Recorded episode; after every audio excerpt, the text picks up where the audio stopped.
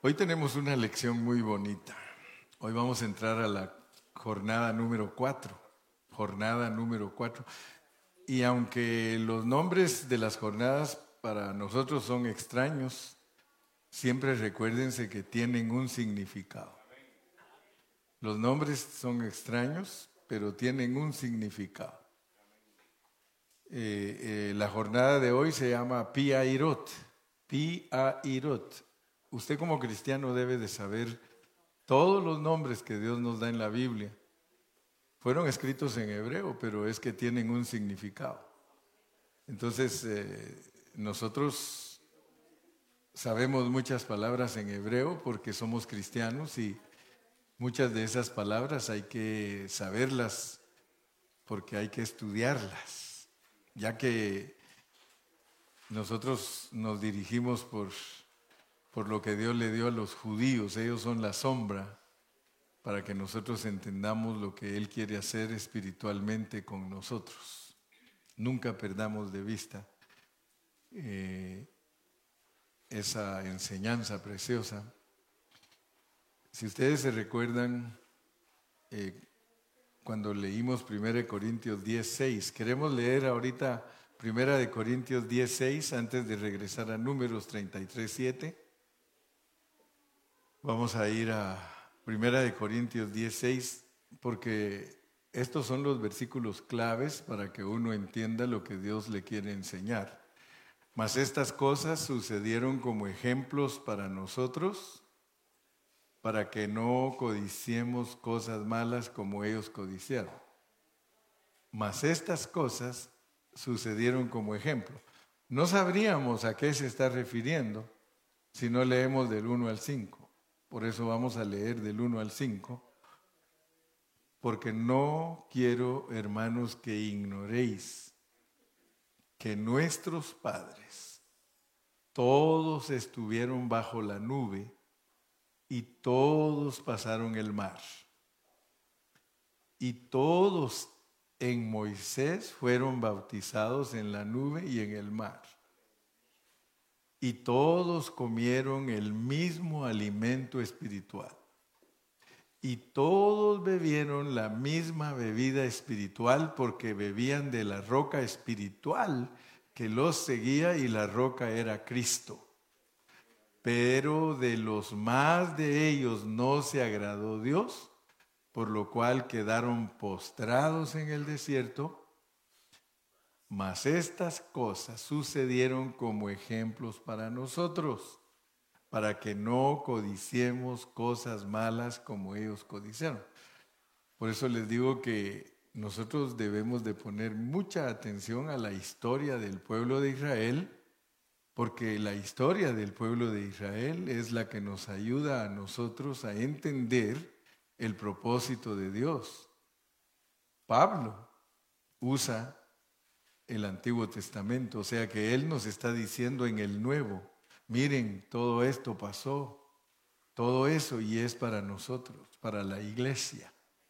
Entonces, pongámosle mucha atención porque el viaje del pueblo de Israel para la tierra prometida, el viaje de Abraham a la tierra prometida, todo, todo eso es un ejemplo para nosotros.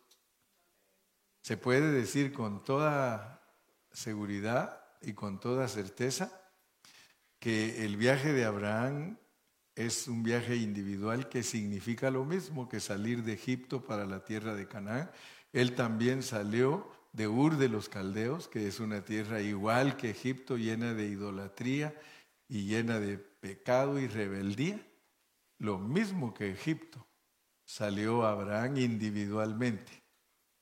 ¿Se dan cuenta ustedes que él salió individualmente? Pues lo mismo nos sucede como iglesia. Salimos de Egipto corporativamente. Entonces es muy importante que nosotros no perdamos de vista esto porque es lo que Dios usa para instruirnos en nuestra caminata de cristianos. Entonces, cuando estudiamos la primera jornada, porque aquí nos pone como primer jornada a Egipto, y nos pone ahí en Egipto y nos narra, nos narra cómo era que se movía el pueblo de Dios en Egipto, sirviendo a Faraón, oprimidos, esclavos. Eso significa que nosotros antes de venir a Cristo, eso éramos. Pero después de eso, ustedes se dieron cuenta, después de entender que lo que es Egipto y cómo nos tiene detenidos a todos los cristianos antes de venir a Cristo, y que de hecho insistimos a que se vea la realidad de que ya salimos, porque puede ser que estemos solo hablando doctrina, podría ser que solo estemos hablando de cómo es la salida del pueblo de Egipto y, y que nosotros no hemos salido. Pero después de salir nos ponen el ejemplo de Sukkot, que quiere decir tabernáculos. Entonces, vayamos poniendo atención para que aprendamos a descansar en Cristo y que nos desarrollemos en una vida normal.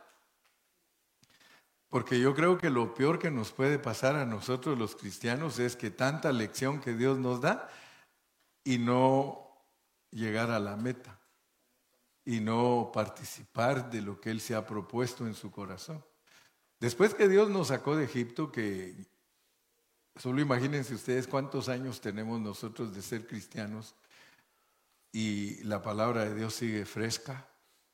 Él nos habla y nos dice, ustedes salieron de esta y esta manera y ustedes son tabernáculos, porque Sukkot quiere decir tabernáculo. O sea que son peregrinos. Ya saben que el mensaje del Nuevo Testamento de tabernaculizar es haber tomado cuerpo, haber eh, que Dios nos puso en estos cuerpos de carne y sangre. Por cuanto los hijos participaron de carne y sangre, Él participó de lo mismo. Entonces, cuando estuvimos estudiando Sukkot, hablamos de que no debemos de tener un pensamiento de aferrarnos a esta tierra o de, sí, o de enamorarnos de las cosas terrenales al grado que se nos olvide que solo somos pasajeros. Y eso debe de impactarnos porque lo que Dios quiere es quitarnos el afán. Y, y lo bonito cuando uno estudia a conciencia Sukkot, uno se da cuenta que entendiendo uno que es tabernáculo para vencer al diablo, porque antes yo no entendía, cuando yo estaba joven yo no entendía qué significaba haber comido del árbol del bien y el mal. Porque hay muchos cristianos que son dirigidos por teología que no pega en el centro. Son dirigidos por teología que no les abre sus ojos para ver la realidad. Entonces cuando yo estaba joven, yo me acuerdo que para mí era difícil entender que en mi carne vive el diablo. En mi carne vive el diablo y no solo en la mía, en la suya también. El diablo estaba afuera del hombre, pero al comer el fruto prohibido, el diablo es lo que Pablo dice, el pecado que mora en mí. Ahora, uno cuando es buen cristiano, uno empieza a entender que este cuerpo lo proveyó Dios para vencer al diablo y al pecado. Ahora, ustedes se pueden dar cuenta si están venciendo al diablo y si están venciendo al pecado, si aborrecen eso. Porque uno tiene que llegar al punto de decir miserable de mí. Fíjese que hasta que usted, hasta que usted se da cuenta de lo que usted es, usted lo aborrece. Pablo dijo que él aborrecía su carne. Fíjese. Algunos no han aprendido eso, la quieren tanto. De veras, cirugías. Sí la quieren, la quieren tanto, tanto. Hasta se están besando. Por eso es que yo les digo, realmente hemos entendido lo que es ser tabernáculos. porque regularmente el tabernáculo, si uno no tiene cuidado, se llena de vendedores de palomas y de cambistas, y tiene que entrar Cristo con chicote en mano para sacar a los cambistas y voltearle las mesas. O sea que nuestro cuerpo dice que es templo. Pero si no tenemos cuidado, por ahí en los oscuritos está el que le gusta usurpar el templo. Entonces cuando uno entiende que uno es miserable y que el cuerpo solo es bueno para ser crucificado y para vencer al diablo y para que nosotros no nos vayamos a enamorar de cosas terrenales. Si, si estamos aborreciendo la carne, vamos en buen camino. Pero el que ama mucho su carne no busca primeramente el reino de Dios y su justicia y por eso no prospera en su vida espiritual, porque de la única manera que uno prospera espiritualmente es buscando el reino de Dios y su justicia. Y todo lo demás le viene por añadidura. Todo, todo. Entonces vean pues que el orden que Dios nos da las jornadas, porque mi carga es, apenas vamos hoy por la cuarta, y son 42, nos faltan 38 jornadas. Y yo pienso que vamos a tomar bastante tiempo, pero si usted comprende las jornadas, usted va a saber lo que Dios le pide en su viaje, porque ya nos dimos cuenta y no podemos escondernos de Dios ni hacernos atrás. Él nos puso a hacer un viaje de Egipto hasta Canaán. Canaán sirve para que nosotros entendamos que terminamos nuestra carrera y que poseemos la tierra, poseímos la tierra. Y poseer la tierra en totalidad es vivir a Cristo en plenitud. Entonces, por favor, desde el principio yo les voy a estar recordando siempre, salimos de Egipto. No te parezcas a los egipcios, los egipcios sirven al diablo. Los egipcios están muy ocupados en hacerle depósitos a Faraón, están ocupados haciendo ladrillos y dice la Biblia que Faraón le puso cargas fuertes. Hermanos, cuando uno es mundano tiene cargas muy fuertes. Solamente que uno se acostumbra a vivir como egipcio, al grado de que ustedes se dan cuenta que cuando Moisés los sacó, estaban enojados con Moisés. Nos hubieras dejado en Egipto ¿Cómo es posible que uno, siendo cristiano, cuando empieza su caminata, uno crea que es mejor ser mundano? Y se van a dar cuenta hoy en la lección porque hoy vamos a aprender cosas donde nos damos cuenta cómo somos nosotros cuando empezamos nuestra caminata. Cuando empezamos nuestra caminata no estamos muy conscientes de lo que Dios está haciendo con nosotros.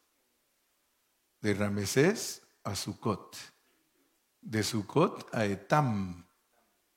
Y fíjese que en Etam aprendimos que esa palabra significa fortaleza, pero para nosotros es difícil entender que Dios nos dé fortaleza siendo despreciados de nuestra familia y de nuestros hermanos. Porque Etam sirve para que uno entienda que uno va a tener problemas con su familia cuando uno viene a Cristo. Por eso les estuve mencionando que aún los que han estado en una religión, la familia los desconoce cuando aceptan a Cristo. Y hasta les quitan su herencia, les quitan lo que les corresponde como hijos. Porque el diablo es astuto, el diablo verdaderamente lo engaña a uno que lo vuelve religioso. Entonces, etam es para que nunca se les olvide que nosotros no tenemos que pelear contra nuestros hermanos, ni en la carne, ni en la iglesia. Porque Dios usa siempre a nuestra familia para lijarnos Y la promesa que Dios tiene para nosotros, los cristianos, es de que hay una posibilidad bien alta de que Dios salve a su familia que no es cristiana si usted vive la vida, la vida de Cristo. Si ustedes viven la vida de Cristo, créanme, muchos que ustedes han anhelado que se entreguen a Cristo, que son familiares suyos en la carne, ustedes los van a ver venir. Si es posible que los vean ustedes estando vivos, va a ser una bendición. Pero si no, yo les aseguro que muchos familiares de ustedes, si ustedes le dan buen testimonio, muchos de ellos hasta que estén en una cama, hasta que estén en un hospital, le van a dar su vida a Cristo. Si nosotros somos personas que damos buen testimonio, cree en el Señor Jesucristo y serás salvo tú y tu casa. O sea que Dios le da a uno esa bendición y así está en la Biblia. Así está en la Biblia. Por ejemplo, a Abraham le dijo, vete de tu tierra y de tu parentela. Porque a uno, la familia, cuando uno empieza su vida cristiana, la familia le sirve a uno de estorbo. La familia sirve de estorbo, hermano. Cristo Jesús cuando vino a esta tierra dijo, no he venido a traer paz. De aquí en adelante, dijo, estará la suegra contra la nuera, el padre contra el hijo, el hijo contra el padre. Así que desde que Dios nos llamó y nos sacó, nos dijo, dejen a su parentela. Y es tremendo que Abraham, cuando Dios lo llamó, no salió inmediatamente. Yo quiero que ustedes sepan cómo trató Dios con ustedes cuando ustedes vinieron a Cristo. Ustedes no salieron inmediatamente. Todos nosotros salimos un día porque Dios ya había empezado a trabajar en nuestros corazones. Y llegó el momento de que teníamos que salir. Ahora, fíjense pues, tenemos por un lado a la familia en la carne y por el otro lado tenemos a nuestra familia cristiana. Ustedes y yo nunca tenemos que pelear entre nosotros, porque aún de los que caminamos juntos, algunos no van a ser vencedores, no lo van a hacer. No es que sea negativo, pero algunos hermanos no van a ser vencedores, pero ellos se van a acordar de los que les insistieron que fueran vencedores. Muchos se van a acordar de mí van a decir, le hubiera hecho caso al hermano Carrillo cuando, cuando les, les, manden al lloro y al crujir de dientes. Va a decir, eh, hermano Carrillo, y ahora ya lo veo que ya no quiere ir ahí. No, nunca he querido ir ahí.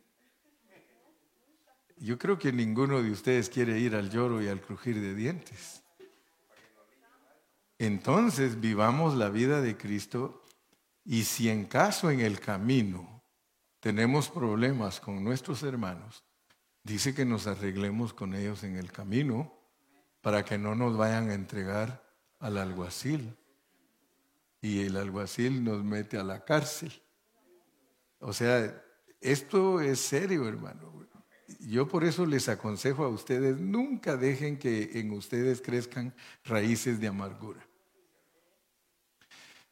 Ningún hermano les puede ganar a ustedes, aunque los enoje. Ustedes tienen que aprender a soportarlo. Ese es el mensaje de Pablo. Soportaos los unos a los otros.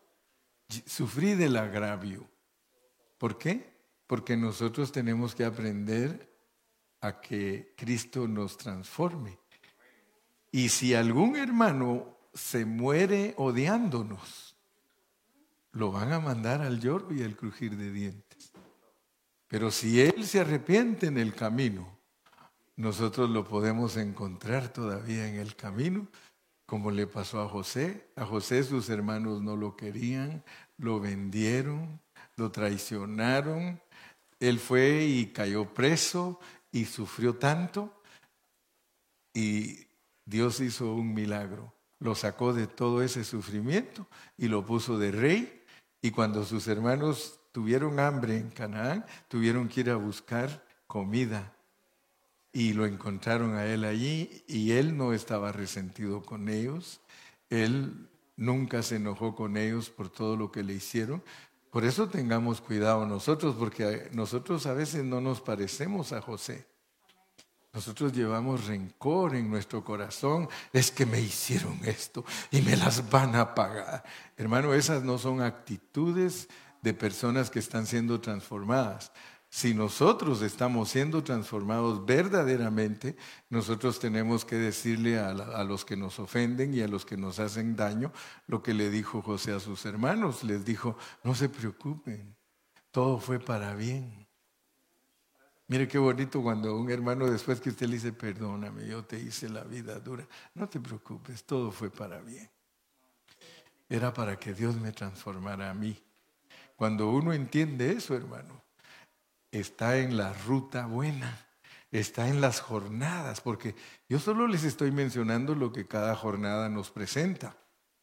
Entonces hoy vamos a entrar a una que se llama Piairot. Piairot. Vamos al 33.7 porque ese es el mensaje de hoy. Y como es viernes, eh, voy a procurar no predicar muy largo, pero que, que sí estemos bien entrenaditos en lo que Dios nos quiere revelar. Yo voy a ser el hombre más, el pastor más feliz de la tierra si usted se deja instruir y sabe lo que es Egipto, sabe lo que es Sucot, sabe lo que es Etam y ahora le voy a enseñar Piairot. Piairot. Ah, si me pones, eh, ¿encontraste mapita, Marquitos? ¿Encontraste mapita? Yo quiero, sí, miren, Miren cómo nos marcan las jornadas. A veces nosotros no, al leer la Biblia, no consultamos los mapas y si uno quiere verdaderamente aprender algo, cuando lee su Biblia tiene que ver los mapas. Yo quiero que ustedes vean, alcanzan a ver ahí, ¿verdad? El número uno, dos, tres, cuatro, cinco, ¿sí? No, no los alcanzan a ver, están cieguitos entonces. Ah, me, me voy a subir allá. Oh, tú me regalaste una vez, yo me acuerdo, Ramón, que tú me regalaste un señalador. Ah, ahí lo tienes, ¿verdad? Ramón me, me había regalado este señalador y, y, lo voy a usar. A ver si desde allá abajo me funciona, ¿verdad tú? Tiene batería.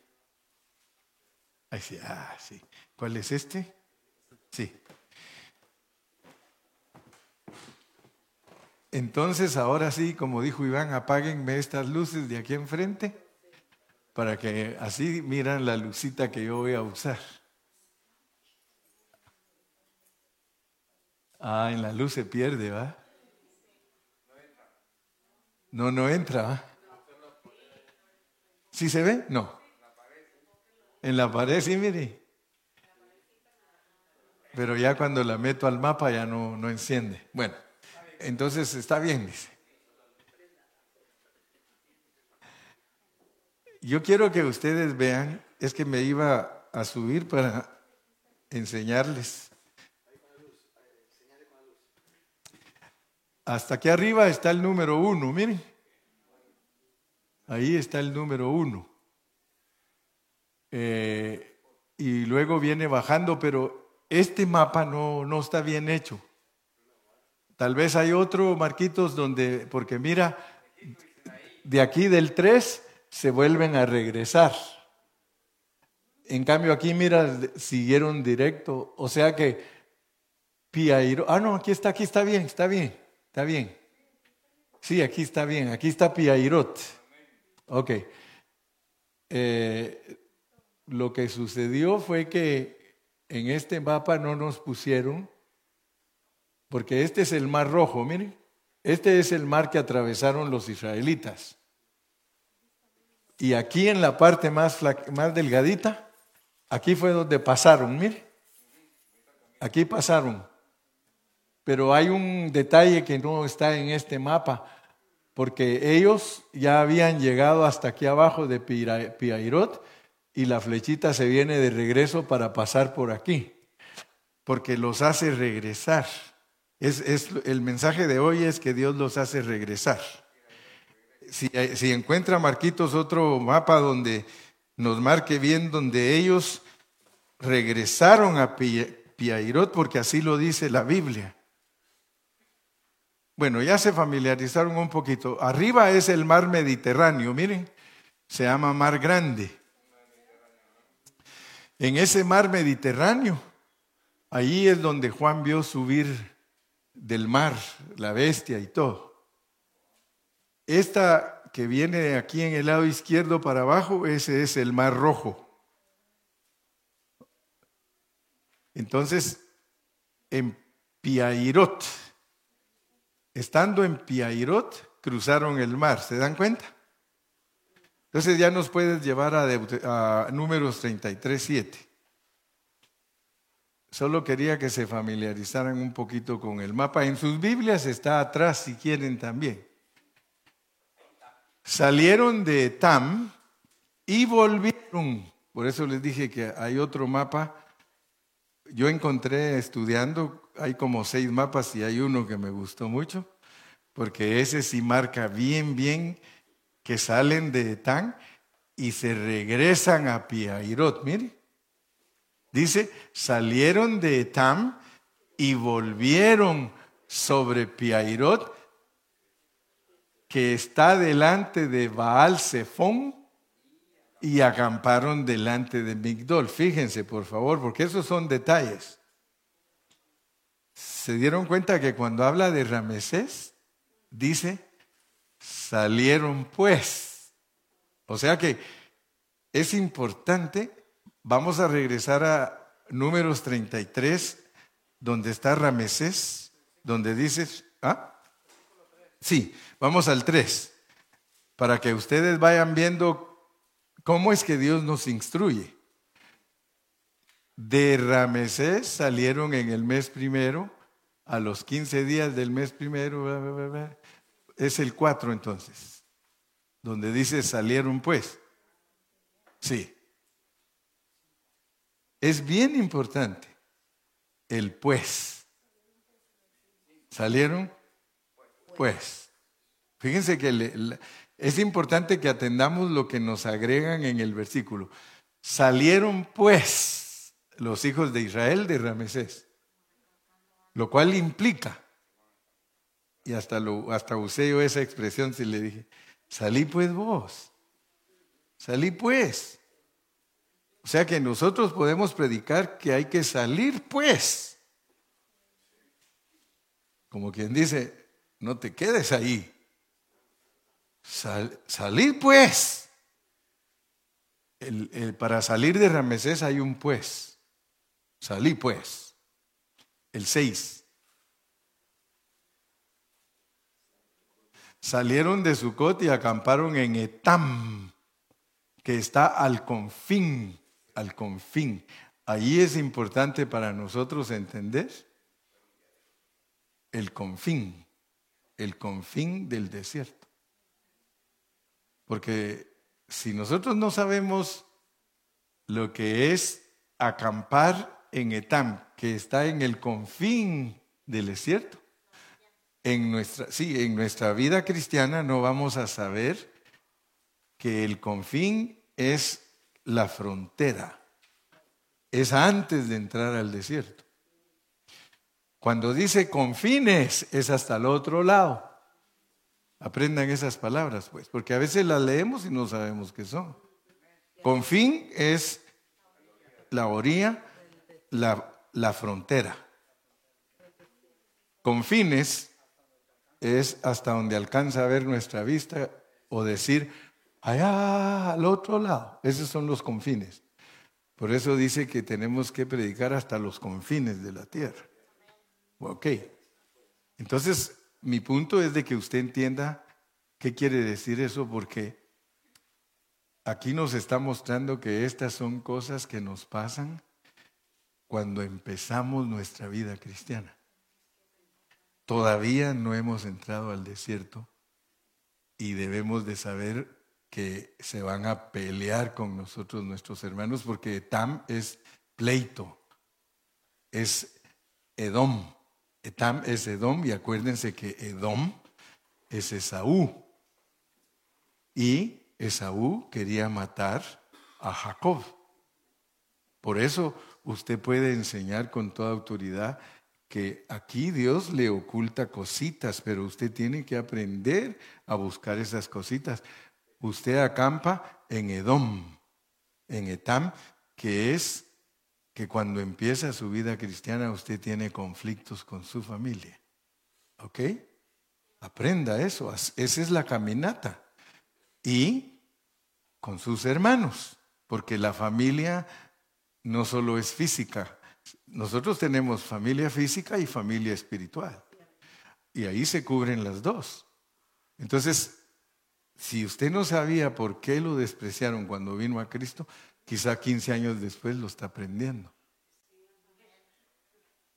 Pero lo importante es que lo aprenda porque nosotros debemos de saber enseñarle a, los cristianos nuevos desde el principio todas estas cosas.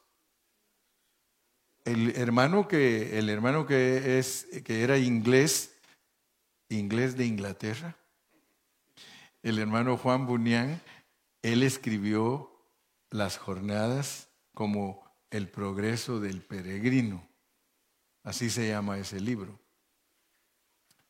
Él se basó en las jornadas para explicar el progreso de nosotros como peregrinos. Pero él no tenía tanta revelación como ahora que nosotros conocemos la palabra de Dios de una manera profunda. Entonces, ya saben ustedes que Etam es Edom y es nuestro inicio, porque apenas acabamos de salir de Egipto y estamos preparándonos para ir a, a Piairot. Ahora vamos al 33.7. Y como ya me están ustedes poniendo atención, aquí lo importante en Piairot es que está delante de Baal Zephón y acamparon en Migdol. Fíjese pues. Dice que llegaron a Piairot, que está delante de Baal Zephón. Entonces nosotros tenemos que averiguar. ¿Sí? Sí, le, le llaman boca de la libertad, puerta de la libertad. O sea que allí los va a preparar para que pasen el Mar Rojo. Por eso se llama puerta de la libertad. ¿Sí? Pero noten pues que allí, miren ustedes lo que es la puerta de la libertad. La puerta de la libertad está delante de Baal Zephón. Y si entendemos quién es Baal, Baal es Señor. Y Sefón, asústense, pero es Cebú, Baal Cebú. ¿Y quién es Baal Cebú? Belcebú. ¿Quién es? Ok. Entonces noten pues que en nuestro viaje siempre va a estar delante de nosotros el diablo. Nosotros solo sabemos que Faraón es el diablo, pero aquí hay otro diablo, dijo aquel. Entonces noten pues cómo empieza uno su vida cristiana. Porque cuando uno empieza su vida cristiana, uno tiene muchas pruebas. De hecho, si vamos a leer ahorita, a leer en en Éxodo 13. Leamos Éxodo 13 para que ustedes se den cuenta cómo empieza uno su vida cristiana. El diablo es bien astuto, pero yo quiero que ustedes sepan que al diablo se lo vacila Dios. Al diablo se lo vacila Dios. ¿Ok? Nosotros no podemos muchas veces cómo vacilarlo, pero Dios sí sabe cómo vacilarlo. Entonces, mire, Jehová habló a Moisés diciendo,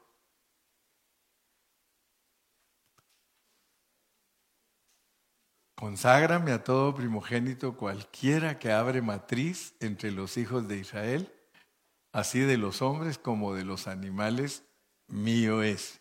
Ahí se acuerda que nosotros somos primogénitos. Amén. Y Moisés dijo al pueblo, tened memoria de este día, pero yo quisiera que usted lo atesore, hermano. Yo quisiera que usted ahorita en este momento usted se ponga a pensar que usted es el pueblo de Israel, que usted es el tabernáculo, que usted es el que tuvo problemas con su familia cuando empezó su vida cristiana y que a usted y a mí es el que Dios nos está hablando. Tened memoria de este día en el cual habéis salido de Egipto. Hermano, nunca se te olvide que Dios te sacó de la casa de servidumbre. Pues Jehová os ha sacado de aquí con mano fuerte, por tanto no comeréis leudado. Leudado es el pecado. Versículo 4. Vosotros salís hoy en el mes de Aviv, no es abril, ¿ok? Porque algunos creen que es Aviv, abril, no. Es el mes de Aviv. Y cuando Jehová te hubiere metido en la tierra del cananeo, del eteo, del amorreo, del ebeo y del jebuseo, la cual juró a tus padres que te daría, tierra que destila leche y miel, harás esta celebración en este mes. No vamos a hablar hoy de detalles porque ya después estudiaremos Éxodo, pero estamos siguiendo adelante. Seis. Siete días comerás pan sin levadura y el séptimo día será fiesta para Jehová. Por los siete días se comerán los panes sin levadura y no se verá contigo nada leudado ni levadura en todo tu territorio. Gente santa, hermano. Dios nos llamó a nosotros para ser gente apartada, gente santa y los contarás en aquel día, y lo contarás en aquel día a tu hijo diciendo, se hace esto con motivo de lo que Jehová hizo conmigo cuando me sacó de Egipto. O sea que uno le tiene que predicar a sus hijos, hermano. Los hijos de uno son muchas veces desobedientes y rebeldes porque uno no les predica. Uno tiene que predicarles usted predique y Dios va a dar el resultado. ¿Verdad? Y pues no tenemos que desesperarnos porque nuestros hijos son el reflejo de lo que nosotros éramos. Cada vez que usted ve a un hijo renegando, acuérdese que a la edad de él usted era igual. Así que no se asuste ni me venga a decir a mí, yo no sé de dónde salió este así o de dónde salió esta así. Ese y esta son ustedes mismos, solo es la repetición de ustedes. Así que hay que orar a Dios porque como nosotros somos, son nuestros hijos. Lo que nosotros somos, por eso yo le he preguntado a una persona, ¿usted quisiera que a su hijita le pasara todo lo que le ha pasado a usted? Ay, no, mi hermano. Entonces, pórtese bien. ¿Ah? Nueve. Y te será como una señal sobre tu mano y como un memorial delante de tus ojos, para que la ley de Jehová esté en tu boca, por cuanto con mano fuerte te sacó Jehová de Egipto. Por tanto, tú guardarás este rito en tu tiempo de año en año. O sea que nunca se nos debe de olvidar lo que Dios ha hecho por nosotros y a dónde nos quiere llevar. 12. Y cuando Jehová te haya metido en la tierra del cananeo, como te ha jurado a ti y a tus padres, y cuando te la hubiere dado, dedicarás a Jehová todo aquel que abriere matriz y asimismo todo primer nacido de tus animales, los machos serán de Jehová. Y es pura tipología. Y cuando estudiemos otra vez, porque ya estudiamos Éxodo, todo esto ya lo deberíamos de saber. Pero como somos un poco olvidadizos, por eso nos tenemos que mantener estudiando. ¿Cuántos dicen gloria a Dios? Trece. Mas todo primogénito de asno redimirás con un cordero, y si no lo redimiereis, quebrarás su cerviz, también redimirás al primogénito de tus hijos. 14. Y cuando mañana te pregunte tu hijo diciendo, ¿qué es esto? Le dirás, Jehová nos sacó con mano fuerte de Egipto, de casa de servidumbre. Yo creo que no lo vamos a leer todo porque entonces nos vamos a quedar aquí toda la noche.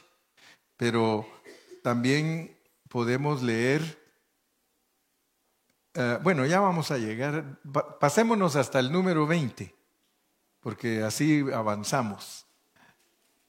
Y partieron de Sucot y acamparon en Etam a la entrada del desierto. Cuando Dios te salvó a ti, cuando Dios te trajo a sus caminos, Él te trajo para meterte al desierto. Tú tienes que aprender lo que es el desierto. En la Biblia el desierto son pruebas, son luchas, son dificultades. Si nosotros lo entendemos, no nos vamos a quejar. Pero, ¿cuál fue tu experiencia cuando te convertiste? ¿No será que tú cuando te acababas de convertir a Cristo, llegaste a pensar que tal vez mejor te hubieras quedado como, como mundano. Ustedes ya saben que a muchos les pasa eso. No, hombre, dice, desde que acepté a Cristo una de pruebas, mejor, ¿no ve que el pueblo de Israel ahorita lo va a ver? Usted dice, mejor nos hubieras dejado a morirnos en Egipto. Fíjese tan ingrato que es uno cuando uno recién comienza su vida cristiana. Uno le reclama a Dios. Y es que así sucede. Antes de que, antes de que tú vinieras, antes que te sacaran de Egipto, ni te visitaban los testigos de Jehová, pero ni bien aceptaste a Cristo, porque el diablo es astuto. El diablo quiere confundir a la gente. Antes que ni le hacías caso a, Dios, ni te visitaban los mormones, ni te visitaban los testigos de Jehová, mucho menos los cristianos.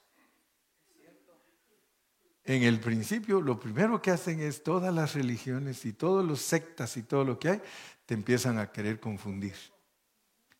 Y si no, tu misma familia católica, ¿cómo vas a hacer eso? ¿Cómo vas a traicionar a la Virgencita? ¿Cómo vas a hacer el diablo?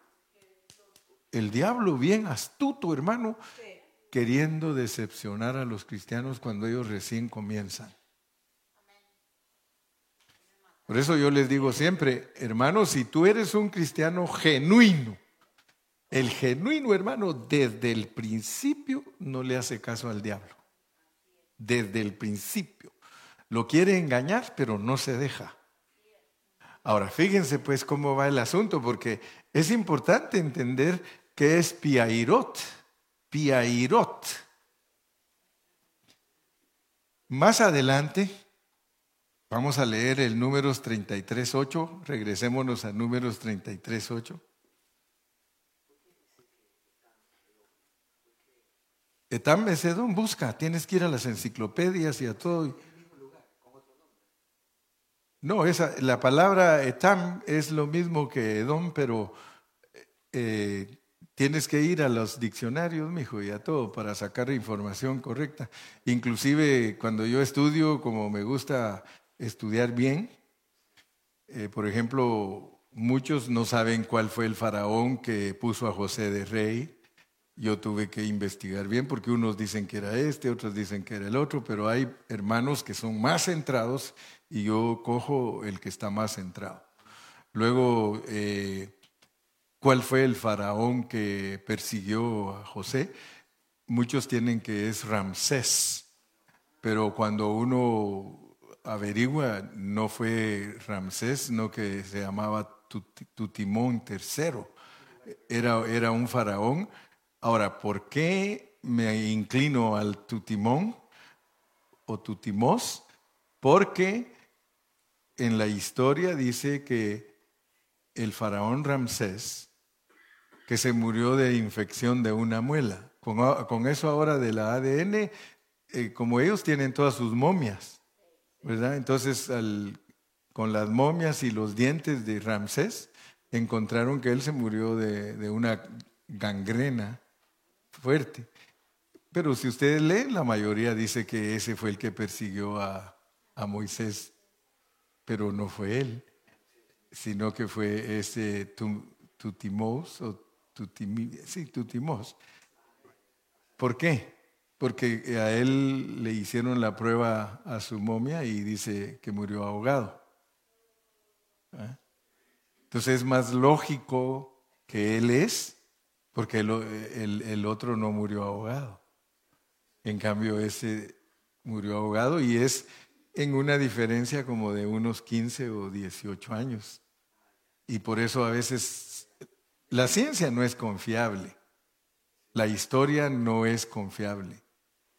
Por ejemplo, muchos dicen que esa historia no existió porque dicen que que no, que, que, Moisés no atravesó el Mar Rojo, pero luego con los datos que van encontrando y que han encontrado en ese mar, carretas hasta el fondo, carretas de, caballos y todo, y ruedas, dice, y escudos. Ah, dice, entonces como que, como que, como que aquí pasó, pero ¿sabe qué hacían los faraones? Los faraones lo que hacían era que ellos odiaban a los israelitas. Entonces lo que hacían es que si los israelitas los vencían a los escribas de Faraón, esa historia no la pongan. Eso bórrenlo. Todo lo mandaban a borrar los reyes cuando los ganaba Israel o cuando les pasaba algo que era derrota. Ellos solo victorias, solo victorias escribían. Entonces por eso la historia no es confiable. La Biblia es confiable. Por eso nosotros creemos la Biblia. A mí que me importa que me digan, pues imagínense ustedes qué clase de enseñanza le dan a la gente. Ustedes oyen hablar al Papa, el Papa este Francisco. Dan risa cómo hablan. El Papa dice, pues miren, Dios no existe. Dios no existe. Solo existe el Padre, el Hijo y el Espíritu. Pero Satanás sí existe. Imagínense. Luego cuando habla de las historias de la Biblia, dice, la mujer em, adúltera, dice, cuando el Señor Jesús, dice, le estaba hablando de ella, él se puso como tonto a escribir en, el, en la tierra. Imagínense, así habla. Por eso es que hoy se reveló, no, ya hace tiempo se reveló un, un muchos sacerdotes ahorita se están revelando. Porque ahorita tuvo un cisma la Iglesia Católica. Tuvo un cisma tremendo. Ya se les desligó la Iglesia Católica de Alemania. Y acuérdense que de Alemania sale todo, porque los católicos dicen que Martín Lutero es un hereje y que ese cisma que, que ocasionó Martín Lutero dividió a la Iglesia Católica. Y por eso no lo quieren a, Lutero. Ahora dice, pero el cisma de ahora es peor, dice. Porque el cisma de ahora, la Iglesia Católica se desligó del Vaticano porque ahora ellos propusieron cuatro cosas y que no las aceptó el sínodo de ellos. Entonces, el Papa, a pesar que en esa dirección iba y ya le ganaron estos, dice que él no acepta eso pidieron que los laicos den la misa, que los laicos bauticen niños y que casen a las parejas, que no necesariamente un cura. Pusieron que, que los hombres ya se pueden casar, hombre con hombre y mujer con mujer, y que no se llama matrimonio, se llama dos personas que se aman. Y luego que los curas se casen. Eso ya lo implantaron en Alemania. Y ahora los que se están revelando dicen que el Papa Francisco no es Papa. Ellos dicen, él no es Papa. El Papa era Benedicto. Y si ustedes, dice, eh, hablándole a los católicos, porque ahora tienen miedo que se les caiga la iglesia católica, y sabemos que va a caer, porque es la gran ramera, y la Biblia dice que Dios la va a destruir.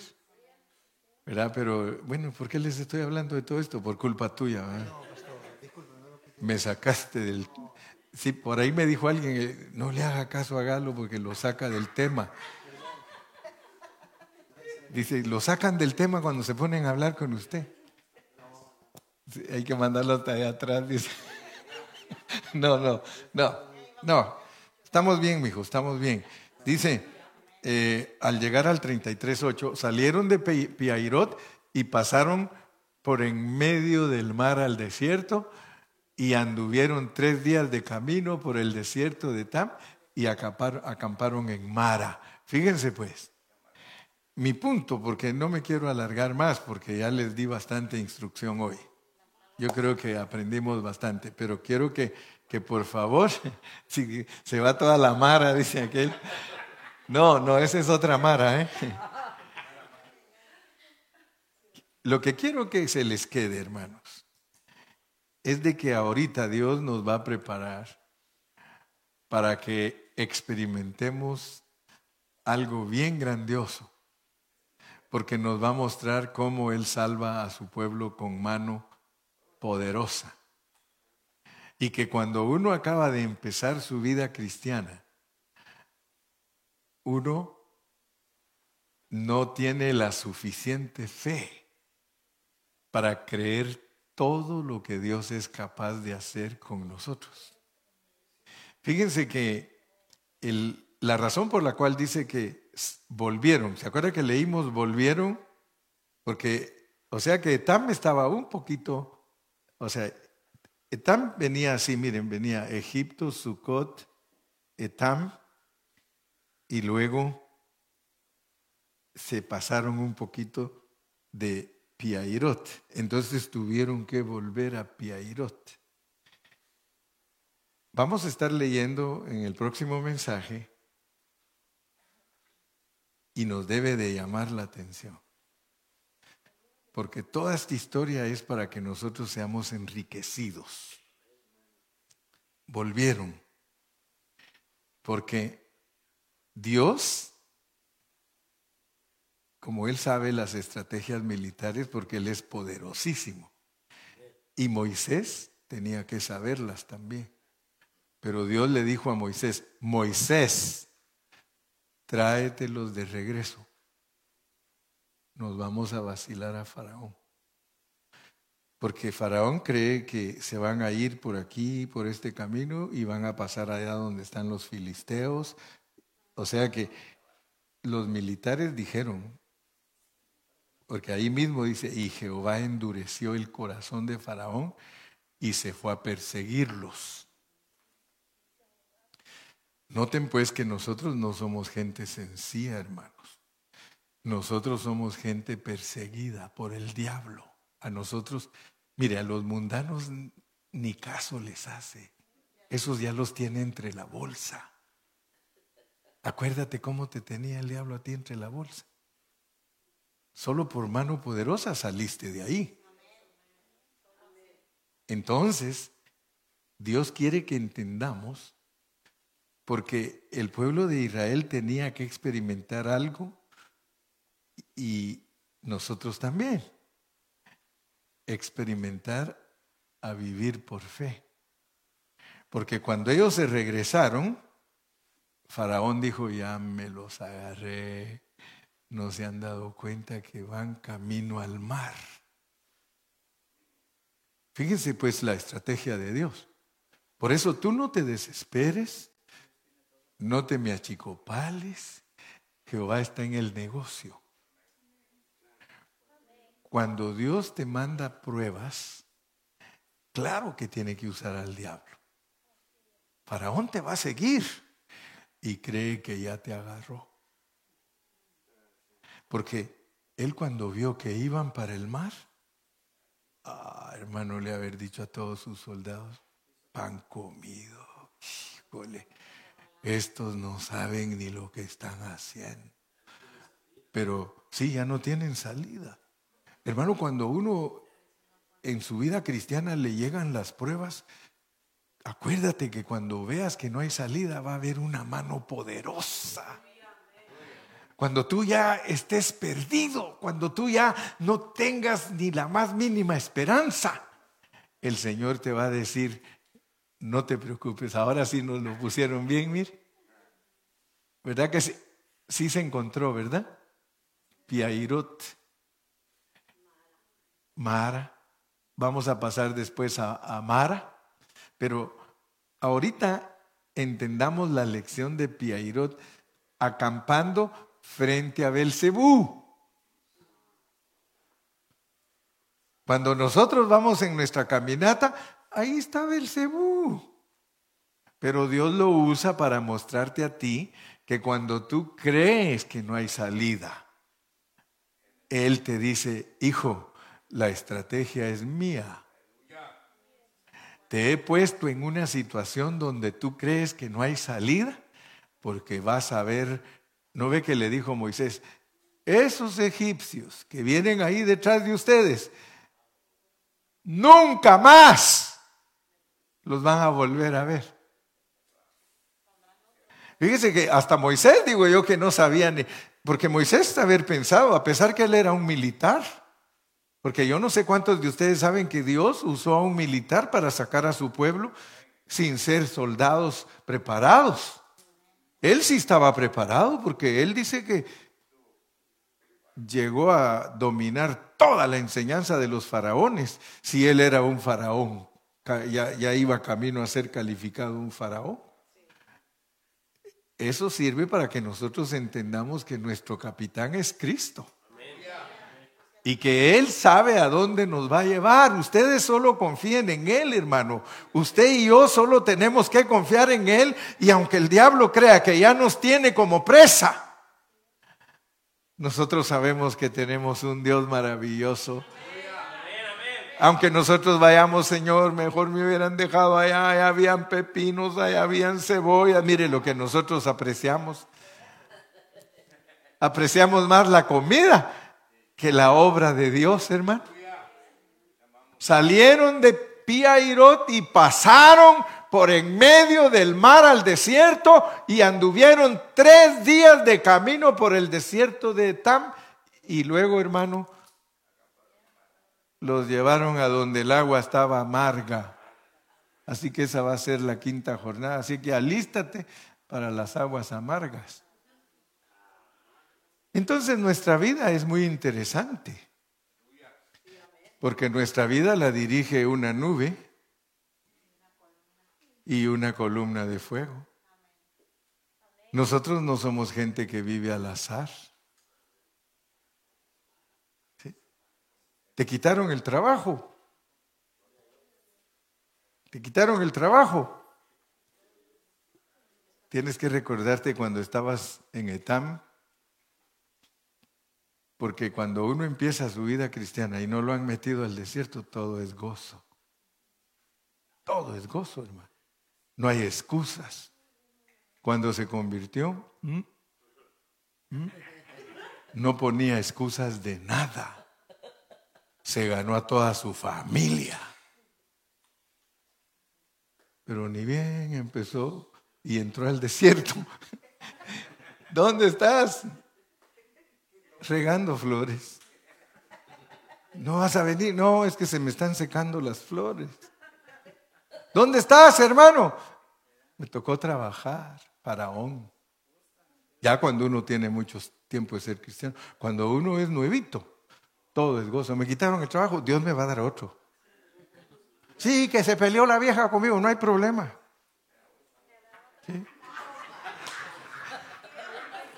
Dios te, Dios te da, me va a dar otra, dice.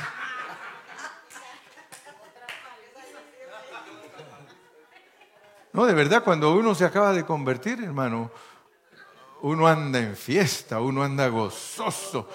Pero cuando ya lo meten al desierto, cuando usted entra al desierto, hermano, ahí es donde se va a saber si de verdad confía en Dios. Porque ahí lo mandan a donde no quiere ir. Gracias a Dios en esta noche, hermanos. Porque nuestra ruta, nuestro camino, lo tiene delineado Dios. No te impacientes. No te amedrentes. No, no se turbe vuestro corazón ni tenga miedo. Dios está contigo, Él sabe lo que está haciendo, pero quiere que aprendas a depender de Él, porque hasta que ya no tienes salida, ahí clamas. Muchas veces es para que clames. Muchas veces te aprieta, te aprieta y a veces uno le están apretando y uno, mejor me debería morir, mejor me... Así hacía el pueblo de Israel. Dice, ¿para qué nos trajiste a morirnos aquí? Mejor nos hubieras dejado morirnos allá en Egipto.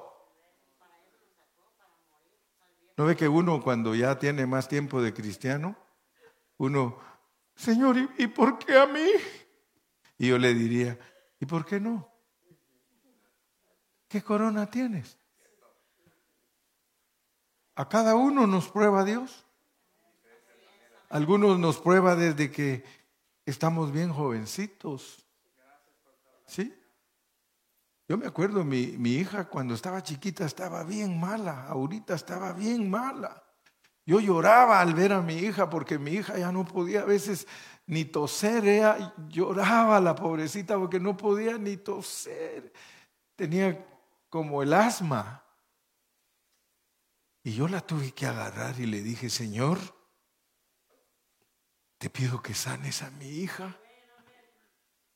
Si tú sanas a mi hija, Señor, yo te voy a servir toda mi vida, hermano, y me la sanó.